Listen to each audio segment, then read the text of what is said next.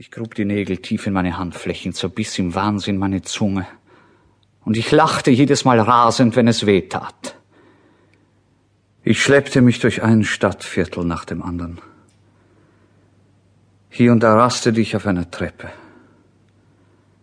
Jetzt zählen wir hundert Schritte, sagte ich. Und dann versuchen wir wieder unser Glück. Einmal wird doch ein Rat werden. An den folgenden Abenden, gegen acht Uhr, wenn das Gas schon angezündet war, geschah mir regelmäßig Folgendes. So oft ich aus dem Torweg herauskomme, steht ihm eine schwarz gekleidete Dame an dem Laternenpfahl vor dem Tor und wendet mir das Gesicht zu folgt mir mit den Augen, wenn ich an ihr vorbeikomme. Ich beobachte, dass sie beständig dasselbe Kleid anhat, den gleichen dichten Schleier, der ihr Gesicht verbirgt und über ihre Brust herunterfällt, und dass sie einen kleinen Schirm mit einem Elfenbeinring am Griff in der Hand trägt. Mein nervöses Gehirn streckt gleich seine Füllhörner aus, und mir kam sofort der unsinnige Gedanke, dass ihre Besuche mir galten. Ich war zuletzt fast im Begriffe, sie anzusprechen, sie zu fragen, ob sie jemanden suche, ob ich sie heimbegleiten, sie in den dunklen Straßen beschützen solle. Aber ich hatte eine unbestimmte Furcht davor, dass es vielleicht Geld kosten könnte, ein Glas Wein, eine Wagenfahrt. Ich hatte nicht einmal den Mut, sie ein wenig forschend anzusehen, wenn ich vorbeiging. Der Hunger hauste ja bei mir. Ich gehe durch die Straßen und denke darüber nach, wie ich es anstellen könnte, mich aufrecht zu halten. Wenn ich nur eine Kerze besäße, würde ich versuchen, bis in die Nacht hinein einen neuen Artikel zu schreiben. Vielleicht war es nicht unmöglich, dass mir im Laufe des Abends etwas einfiele. Mein Kopf war wieder klar geworden. Nicht einmal den Hunger fühlte ich mehr. Vielleicht gelang es mir einstweilen auf Kredit eine Kerze zu bekommen, wenn ich in den Kramladen ging und meine Lage erklärte. Ich war gut bekannt da unten. Am Ladentisch steht eine Frau und macht Einkäufe.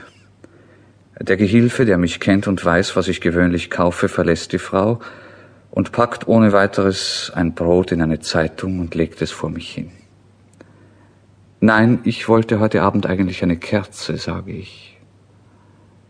Ich sage das sehr leise und demütig, um ihn nicht ärgerlich zu machen und mir nicht die Aussicht auf die Kerze zu verspielen.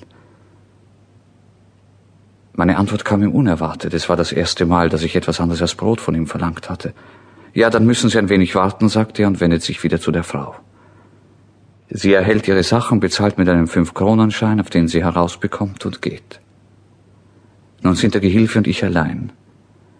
Ja, Sie wollen also eine Kerze, und er reißt ein Paket Kerzen auf, nimmt eine für mich heraus.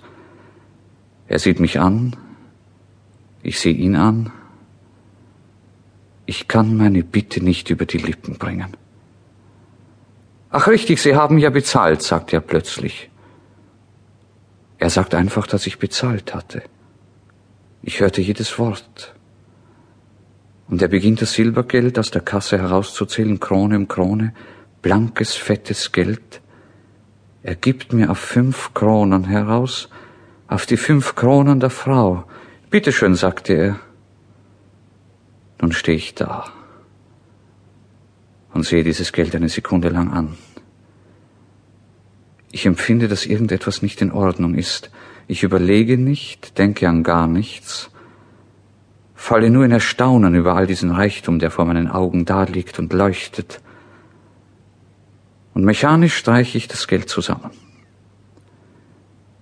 Ich bleibe vor dem Ladentisch stehen, dumm vor Verwunderung, mache dann einen Schritt gegen die Türe und bleibe wieder stehen. Ich richte meinen Blick auf einen bestimmten Punkt an der Wand. Dort hängt eine kleine Glocke an einem Lederhalsband und darunter ein Bündel Schnüre, und ich stehe da und starre diese Sachen an.